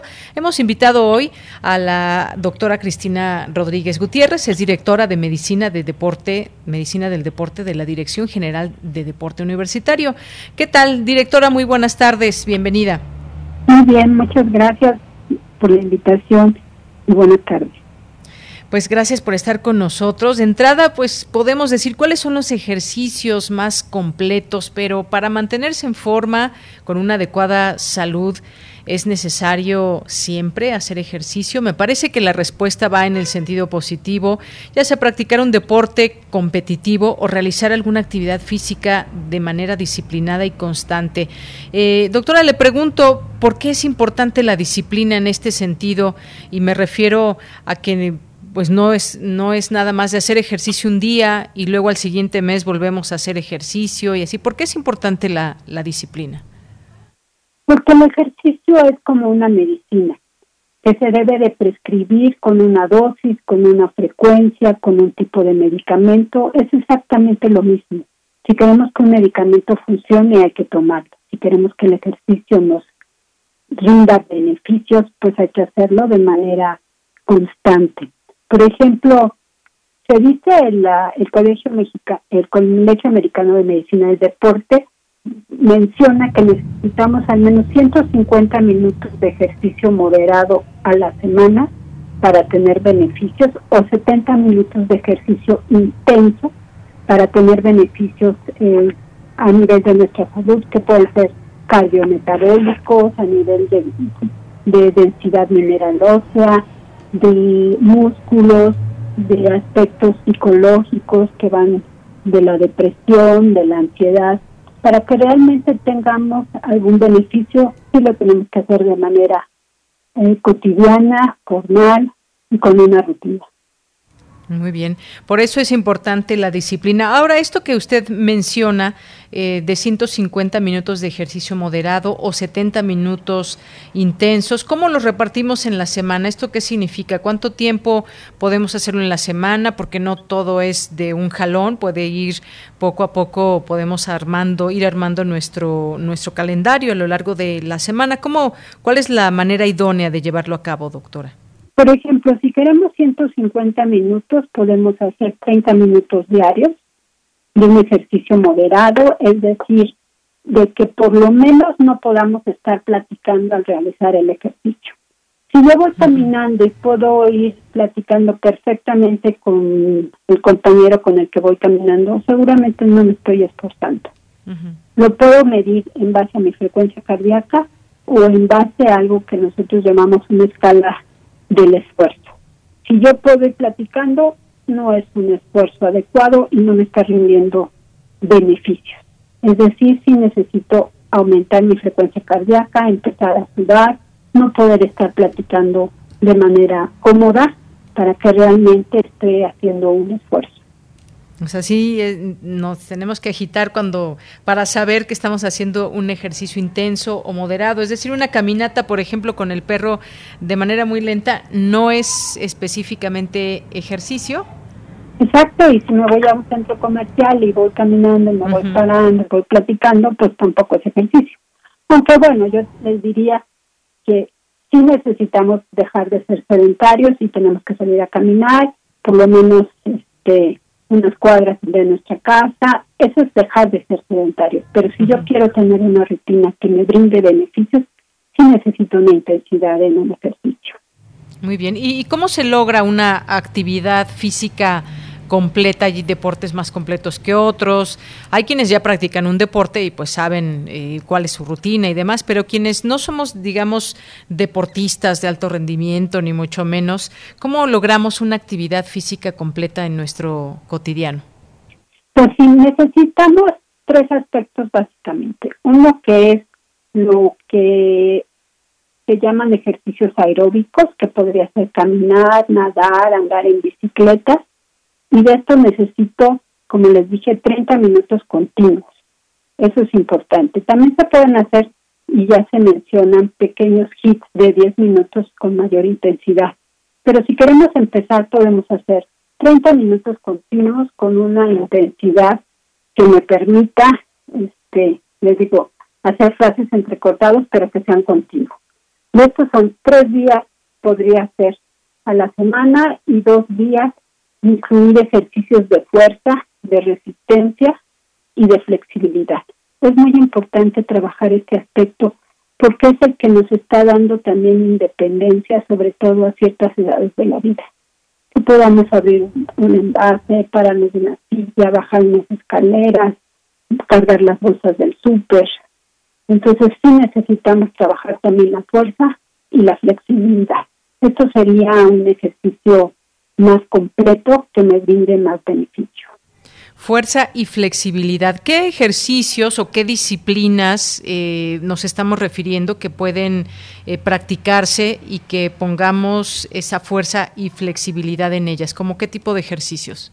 Pues hay muchas rutinas que podemos hacer en casa con alguna resistencia, por ejemplo, liga, que podemos tener de diferentes colores y en base al color es la resistencia de la liga con pelotas, con este, mancuernas, con polainas, y estas ponerlas en los pies, en las manos, hacer a lo mejor parados un poco de, lagartijas sobre la pared, sentadillas. Eh, pues hay muchas formas de manejar la fuerza, sobre todo si tenemos muy poca.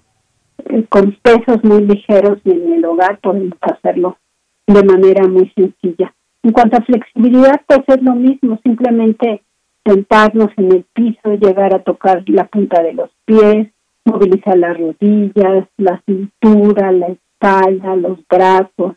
Podemos irnos de la cabeza a los pies o de los pies a la cabeza, movilizando todas las articulaciones.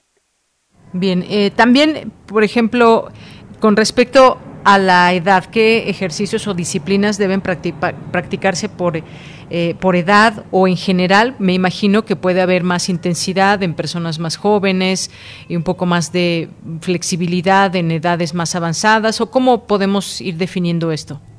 Pues depende mucho de la condición previa del paciente. Y para esto, si tienen alguna duda, pues sí lo más recomendable es ver a un especialista en medicina del deporte. Pero, por ejemplo, si yo paso de los 50 años y nunca he hecho ninguna actividad y a lo mejor soy diabético, hipertenso, sí requiero de una evaluación previa para saber hasta dónde puedo llevar el esfuerzo este, sin que me esté causando ningún problema. Si soy una persona sana y voy a empezar una rutina y nunca he hecho nada, pues bueno, podría empezar con mi frecuencia cardíaca, monitorearla o como les digo, la percepción del esfuerzo y empezar a hacer caminatas, que podría ser el ejercicio más seguro y más fácil de hacer. Unos buenos zapatos, este, a lo mejor un bloqueador solar, una gorra y salirme a caminar y cada vez ir haciendo primero más tiempo y después ir aumentando la velocidad del ejercicio que voy haciendo. Mucha gente recomienda, por ejemplo, la natación. No es un, esto no es un deporte o una actividad física que me brinde muchos beneficios a nivel de la densidad mineral porque mi cuerpo va a estar flotando en el agua y para que el hueso se calcifique o no se pierda la calcificación del hueso, yo necesito impacto sobre este. Entonces la natación no es un deporte 100% recomendable. Sí se puede hacer natación, pero tengo que agregar ejercicios de fuerza o de impacto para que el hueso no se descalcifique. Muy bien, bueno, eso es importante saberlo también y hablando de todo este tema de la calcificación y demás, eh, llega eh, una pregunta en torno al músculo, cómo mantener el músculo, dado que con la edad el músculo se va desvaneciendo, sobre todo en personas eh, de la tercera edad. ¿Cómo mantener el músculo, doctora? Pues hay dos cosas fundamentales. Una es la alimentación, que yo sé que a ciertas edades ya los pacientes pierden un poco el gusto por, por alimentarse, por comer cosas más sanas, optan más por los carbohidratos, por los azúcares procesados pero sí una buena alimentación y sobre todo el calcio de los alimentos se aprovecha muchísimo mejor que el de los suplementos alimenticios. Entonces, una buena dieta y el ejercicio son básicos para evitar algo que nosotros llamamos sarcopenia, que es la pérdida del músculo y con esto de la fuerza muscular. Muy bien. Y por último, doctora, quisiera preguntarle, a la par de todo esto que hemos platicado, la importancia de mantenerse eh, eh, bien y sanos a través del el ejercicio. Eh, ¿Por qué siempre se dice que el deporte es importante, la actividad física? Nos ayuda también a, la parte mental y mantenernos psicológicamente sanos también. Cuénteme esta parte, cómo se relaciona una, una con otra. Pues hay muchos estudios que demuestran que sí la actividad física se secretan cierto tipo de, de sustancias que nos hacen incluso adicción a la, a la actividad física, pero que también mejoran la depresión, el estado de ánimo, la autoestima, nos sentimos más fuertes, nos sentimos más seguros, nos sentimos con más ánimo de hacer muchas cosas. Mil veces es preferible levantarse a caminar que quedarse acostado viendo la tele. Entonces yo siempre recomiendo que empiecen a experimentar el difícil arte de levantarse para hacer ejercicio. No es fácil, sobre todo si hemos llevado una vida sedentaria, pero cuando lo empiezan a probar empiezan a ver los beneficios que esto nos reporta. Sí hay estudios que demuestran científicamente qué es lo que está pasando a nivel nervioso, a nivel neuromuscular y por qué mejoran estos estados psicológicos de depresión, de autoestima. Entonces, yo sí recomiendo siempre, no el deporte de alto rendimiento, pero sí la actividad física con miras a beneficios eh, cardiovasculares, metabólicos, etcétera. Muy bien. Nos llegan aquí dos mensajes más. Eh, doctora Carmen Valencia nos dice, buenas tardes, yo padezco de dolor de rodillas, así que en casa hago ejercicio de solo de flexibilidad. Sí me, sí me agito, pero no mucho. ¿Me es útil o tengo que hacer algo más? tendría que hacer ejercicios de fuerza. Está comprobado que lo único que funciona para el dolor de rodillas son ejercicios de fuerza.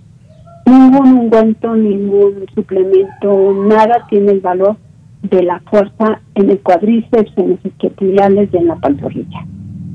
Muy bien, bueno, pues ahí contestada la pregunta para Carmen Valencia. Napoleón Cárdenas nos dice recalcar, hacer ejercicio es lo mejor que se puede hacer, definitivamente ejercitarse es llevar nuestro ritmo cardíaco a un nivel superior. Yo recomiendo el Gong Qigong para los adultos mayores. Yo lo hago. Pues muchas gracias aquí a Napoleón. Hay varias disciplinas, el Tai Chi también, doctora, que muchas personas lo practican. Es decir, algo que nos guste y encontrar el placer en el ejercicio y en el esfuerzo. No es solamente ese esfuerzo y que estoy sufriendo al hacer ejercicio, es también disfrutarlo y, sentir placer cuando, cuando se ejercita el cuerpo. Claro, y si nunca lo hemos hecho, empiecen a hacerlos en grupos. Vayan a algún parque, a algún centro cultural donde haya clases, porque eso también nos motiva mucho y jala el estar conviviendo con gente pues similar a mí, de la misma edad, con los mismos gustos. Eso nos ayuda mucho. Se dice que lo más cercano a la fuente de la eterna juventud es el ejercicio, precisamente. es. Es la fuente de la verdadera de la juventud. Bueno, pues muchas gracias, doctora Cristina Rodríguez, por haber estado aquí con nosotros, platicarnos de este tema, invitarnos a ejercitar el cuerpo. Muchas gracias. Está muy bien y muchas gracias por la invitación. Hasta luego, muy buenas tardes. Cristina Rodríguez Gutiérrez es directora de Medicina del Deporte de la Dirección General de Deporte Universitario. Continuamos. Prisma RU. Relatamos al mundo.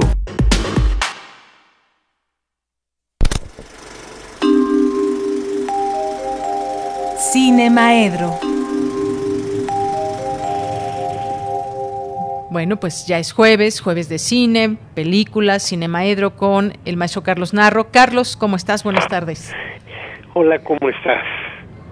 Bien, bien, gracias. que llego un poco agitado. Este, buenas tardes a ti y a todo el auditorio. Un gusto estar aquí, como todas las semanas, listo para platicar, para hablar de cosas que tienen que ver con el cine.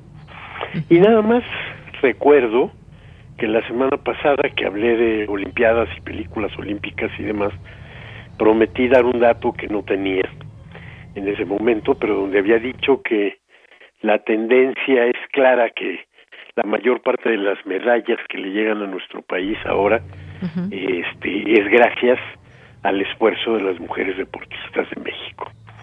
Y entonces sí tengo el este el, el dato. Desde que en Sydney eh, esta eh, mujer este, levantadora de pesas Soraya. este Soraya Jiménez ganó la primera medalla de oro este para mujeres y la primera medalla en este en esa disciplina, que tiene nombre de enfermedad alterofilia sí. que son las pesas. La mayor parte en los siguientes juegos la mayor parte de las de las medallas han sido de mujeres. Tenemos este que en los juegos, en los últimos cuatro juegos, eh, 14 medallas se las debemos a las chicas por siete medallas que nos han dado los varones. Y en los juegos que están transcurriendo actualmente, ojalá y caigan más medallas, de, de veras, de, de veras que lo.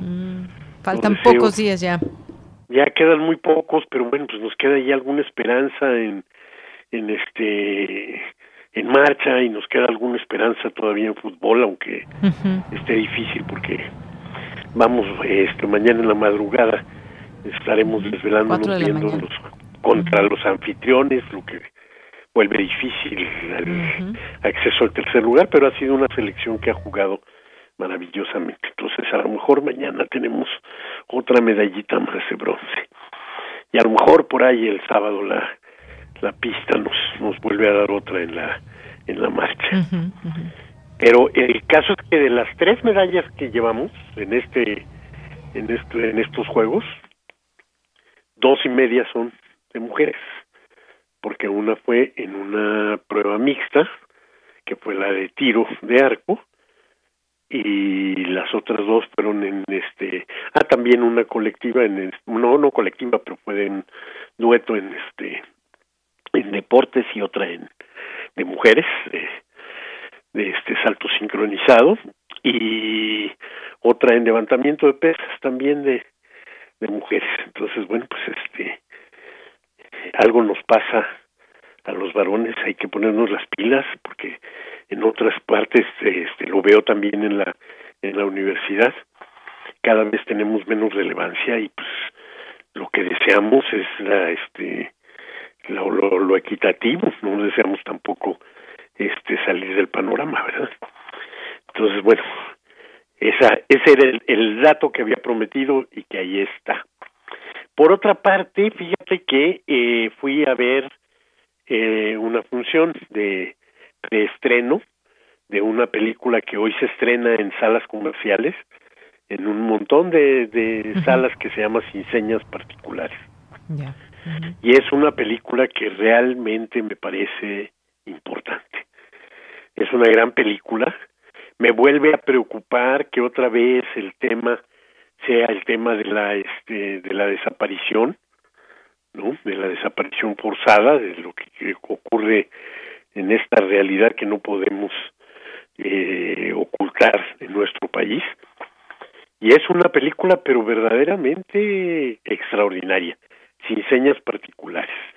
De eh, es, es la, la, la ópera prima de Fernanda Valadez, vale la pena verla porque además va a ser una película que nos va a sorprender en varias ocasiones, ¿no? El este no es el, es el mismo asunto, pero es con toda otra bola de matices que lo vuelven este eh, diferente y que nos presentan a una directora muy consciente de todos sus recursos, qué maravilla para primera película y para primera película pues ya le fue muy bien en este en muchos este, festivales, ¿no? O sea, es una película que ya eh, que ya este tuvo triunfos en festivales internacionales que eh, en este tiempo que los festivales han sido tan difíciles bueno pues ha llegado y este quizá nuevamente una película con este tema sea la mejor película producida en nuestro país en el año este pasado, ¿no? Una gran película, pero bueno, me sigue apantallando. Hace unos años fue Tatiana Hueso con este con Tempestad, este ahora es eh, Fernanda con con esta de eh, sin señas particulares. No hace mucho también fue que Berardo González con con otra película. El asunto es que el tema nos, nos angustia, el tema nos preocupa y el cine está respondiendo, está respondiendo porque está dando unos elementos para la discusión, para la reflexión y demás. Entonces, aunque me este me asusta el repunte de la de la epidemia del coronavirus en nuestra ciudad, en nuestro país, no dejo de recomendar que con todas las este condiciones tomando todas las precauciones llevando cubrebocas llevando su su este su higiene al máximo este si pueden y quieren asomarse al cine yo creo que es una gran gran gran opción la de la película de de Fernanda Valdés. Este por cierto que Tatiana Hueso después de, de este de la de la tempestad y no lo habíamos comentado ahora en el reciente festival de Cannes este volvió a brillar y se llevó una este una gran ovación en en la presentación de una sección específica que es por cierto la que a mí me parece más interesante que es la de una cierta mirada ahí presentó Noches de Fuego otra vez sobre el tema de la de la violencia este y pues tuvo una mención especial del este del jurado con Noches de Fuego. Entonces, bueno, también las directoras mexicanas de cine están brillando, ¿no? Y eso da mucho gusto. Da mucho gusto que cada vez tengan más presencia en el mundo de la cinematografía y que cada vez más este, demuestren que tienen un montón de cosas que, que, este, que decir. Y por otro lado, hay otro tema que me, que me preocupa, me angustia y demás, y que es el tema de los asesinados.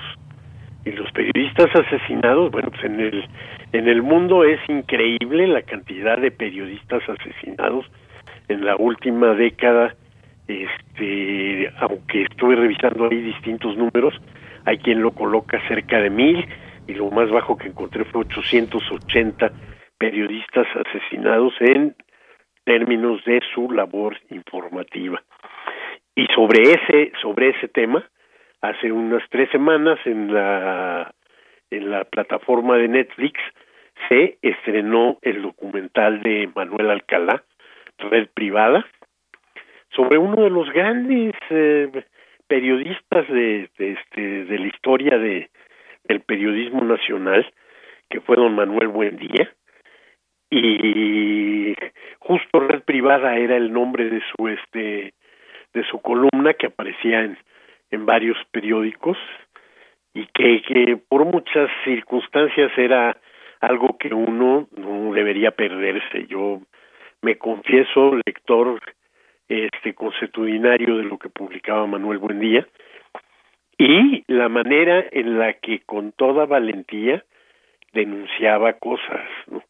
Y fue justamente el primero en ponerse a denunciar la entonces incipiente o recién nacida relación de los altos círculos del poder político con el narcotráfico este mexicano. Y para muchos esa es la razón por la que fue este liquidado.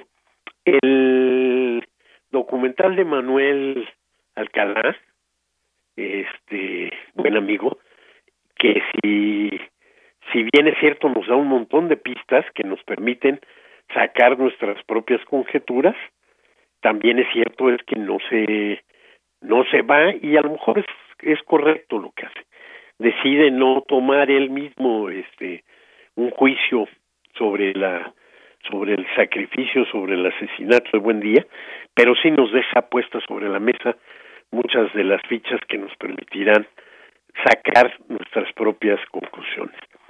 Conclusiones que, por supuesto, siguen molestando y molestan a personalidades que todavía hoy mismo siguen en el este en el poder político en México y siguen eh, causando polémica no sobre si se atreverían a cruzar la frontera norte sabiendo que este muchos especula tienen eh, investigaciones abiertas no solo por este por ese caso sino justo por su relación con el con el narcotráfico y ese momento en el que iba a iniciarse su extraordinario crecimiento. Entonces, una recomendación para quienes pueden este, acercarse a la plataforma Netflix, vean Red Privada de Manuel Alcalá. Anotadísima ya, Red Y tenía intenciones de hablar de otra de las películas que recomendé en tus redes, pero me quedo con las ganas porque ya me gasté el tiempo. Bueno, mira, nos queda nos queda un par de minutos más si quieres rápidamente ah, decir no, esas pues sino varias digo que entre las que de entre las que este, que ya están en nuestras redes. Recomendé ya están en las redes yo diría que así imperdible imperdible el este el niño salvaje de de este de Truffaut no que es una película de las más brillantes películas que hay sobre el tema de los niños salvajes, los niños que nacen, que, que crecen este en la naturaleza, que es un, un tema que ha sido muchísimo de la ficción y por cierto ahí anda una un documental o una una película en este en en Cineteca una película mexicana que se llama Feral y que tiene que ver justo con este con este asunto, ¿no?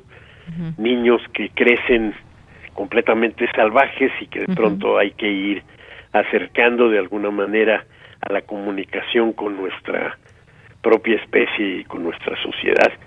Y con los cuestionamientos que nos que nos puede significar justamente esa esa este esa posibilidad película que estará el lunes 9 en TV UNAM a las 10 de la noche.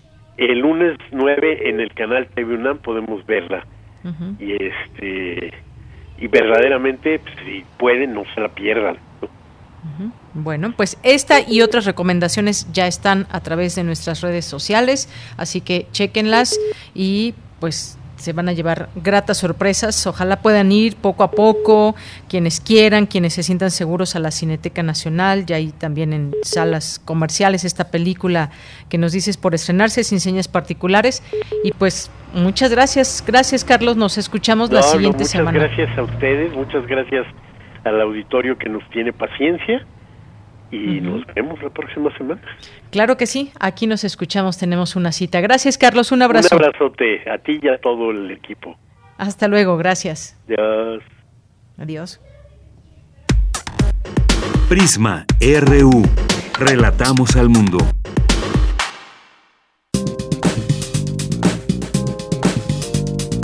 Cultura RU.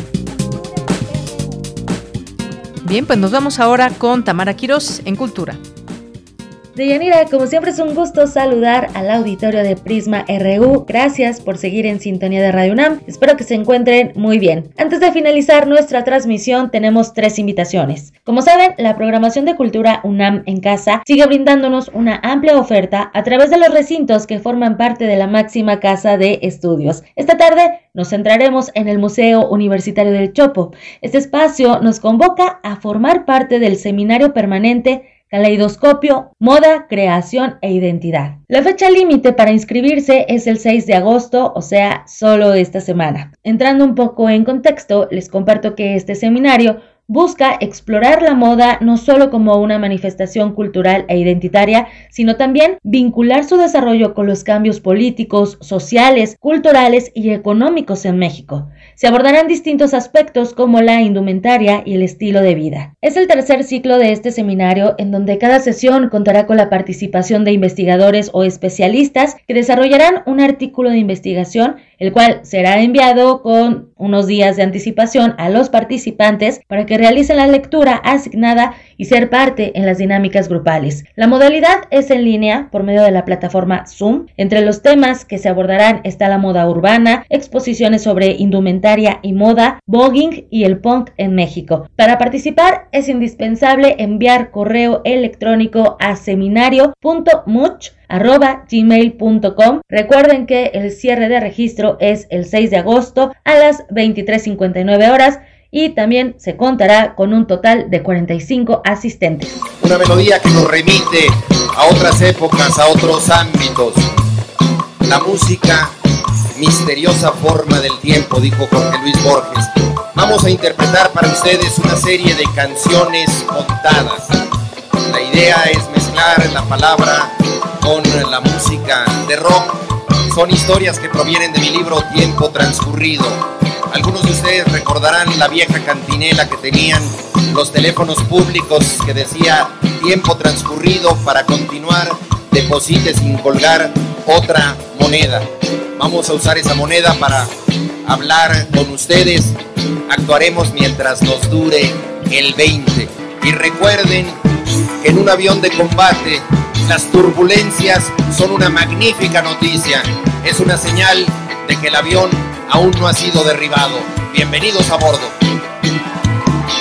Ya que hablamos del Museo Universitario del Chopo, queremos hacerles una atenta invitación a que disfruten de Mientras nos dure el 20 un encuentro musical que une literatura y rock a través de 18 narraciones y crónicas imaginarias sobre lo que se vivió en México del movimiento estudiantil de 1968 al terremoto de 1985.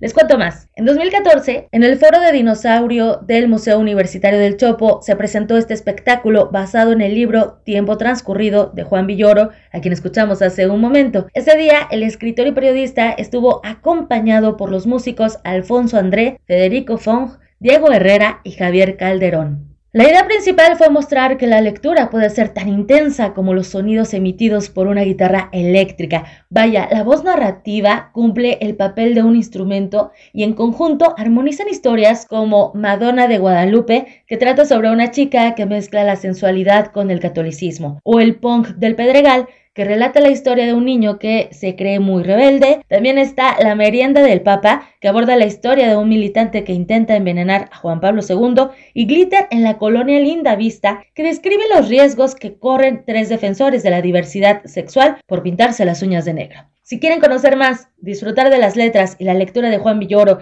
y del trabajo musical de Alfonso André, Federico Fong, Diego Herrera y Javier Calderón, la cita es el próximo domingo 8 de agosto a las 9 de la noche a través de la señal de TV UNAM. Y bueno, ya aprovechando también que traemos a colación a TV UNAM, les recomiendo que tomen nota porque la televisora universitaria lleva hasta sus pantallas durante todo este mes, este mes de agosto, cuatro ciclos de cine en los que transmitirá cintas de géneros consolidados como el terror, producciones mexicanas y también cine estadounidense. Solo por mencionar algunas de las cintas, hasta el 5 de agosto se transmitirá el ciclo Letras de Estados Unidos de América, donde podrán ver Un beso antes de morir de Gera Oswald, que plasma con habilidad el tema de la ambición. También pueden ver Anatomía de un asesinato, un thriller detectivesco clásico que sigue de cerca a un abogado de provincia que al no ser reelegido como fiscal se toma una temporada de descanso. El ciclo finaliza el 5 de agosto con A Sangre Fría de Peter Brooks, la cual recrea el asesinato de la familia Clorer en manos de dos hombres que, tras el asesinato, mostrarán la naturaleza en un crudo juicio.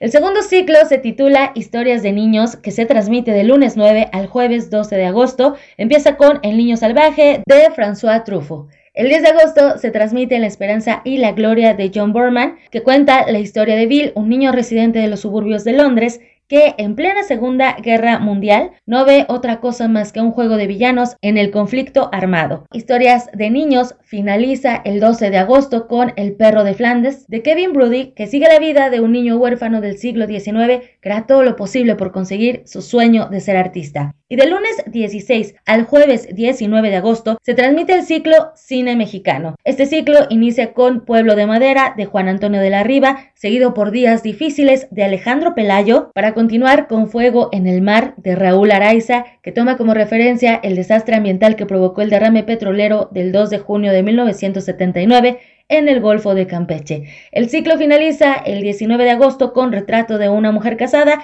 de Alberto Bojorques, cinta ganadora de La diosa de plata que retrata la vida de una mujer casada que decide estudiar una carrera universitaria y para ello tiene que enfrentar una relación marital machista. Esta cinta expresa con maestría las dificultades de las mujeres, en especial de las que pertenecieron a la generación de los 70, cuando comenzó una ola feminista que luchó por hacer escuchar sus voces. No olviden que, como les platicamos ayer, para finalizar el mes se transmite un ciclo de cine en el marco del Festival Macabro, el cual integra cuatro películas clásicas de terror. Empieza el 23 de agosto con Nosferatu, así que no se lo pierdan. Hasta aquí la información de hoy. También recuerden que pueden seguir nuestras redes sociales en arroba prisma.ru. Yo estoy en Twitter como arroba Tamara m Será un gusto leerles.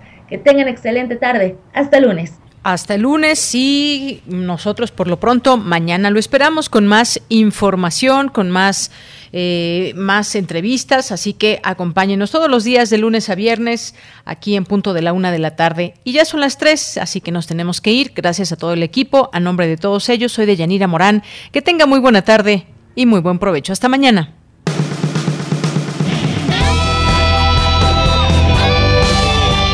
Prisma RU.